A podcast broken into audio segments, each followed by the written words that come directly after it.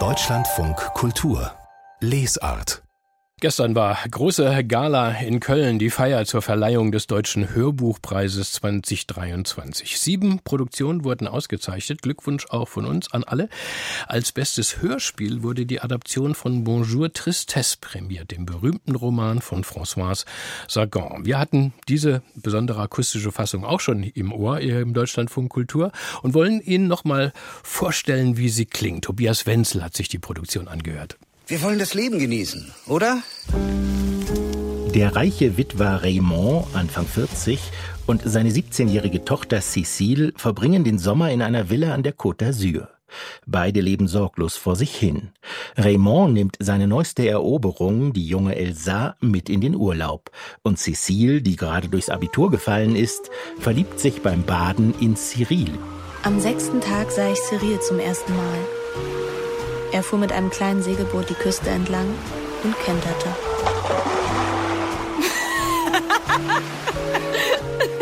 so ein Mist. Ich helfe dir, deine Sachen aus dem Wasser zu fischen. Das ist sehr nett, danke. Aber die Unbeschwertheit schwindet, als die kontrollierte Modedesignerin Anne auftaucht. Sie hat es auf Raymond abgesehen und drängt Cécile, erneut für das Abitur zu lernen. Brillant wie Elisa Schlott die verwöhnte und unbedarfte Cécile im Hörspiel Bonjour Tristesse nach dem gleichnamigen Weltbestseller von Françoise Sagan gibt. Wie sie souverän changiert zwischen Erzählstimme, innerem Monolog und szenischem Sprechen etwa als Anne, großartig interpretiert von Bettina Engelhardt, Cécile verkündet Dein Vater und ich wollen heiraten. Ich starrte erst sie und dann meinen Vater an. Eine Minute lang wartete ich auf ein Zeichen von ihm. Ein Augenzwinkern, das mich gleichzeitig aufgebracht und beruhigt hätte. Das ist unmöglich. Das ist eine sehr gute Idee. Wir werden unsere Unabhängigkeit verlieren. Ich sah unser Leben zu dritt vor mir. Ein ausgewogenes und kultiviertes Leben mit klugen, anspruchsvollen Freunden und ruhigen Abenden. Das ist eine sehr, sehr gute Idee. Ich wusste, dass du dich darüber freuen würdest. Komm her, mein Kätzchen. Ich bin sein Kätzchen. Ulrich Lampen hat aus Sagans Roman ein stimmiges, verführerisch-atmosphärisches Hörspiel gemacht. Es ist klug besetzt, auch wenn Michael Rotschopf als Raymond nicht so grandios ist wie in anderen Hörspielen, und lässt uns gebannt teilhaben am Einbrechen der Tragik in die Leichtigkeit im Leben einer Heranwachsenden.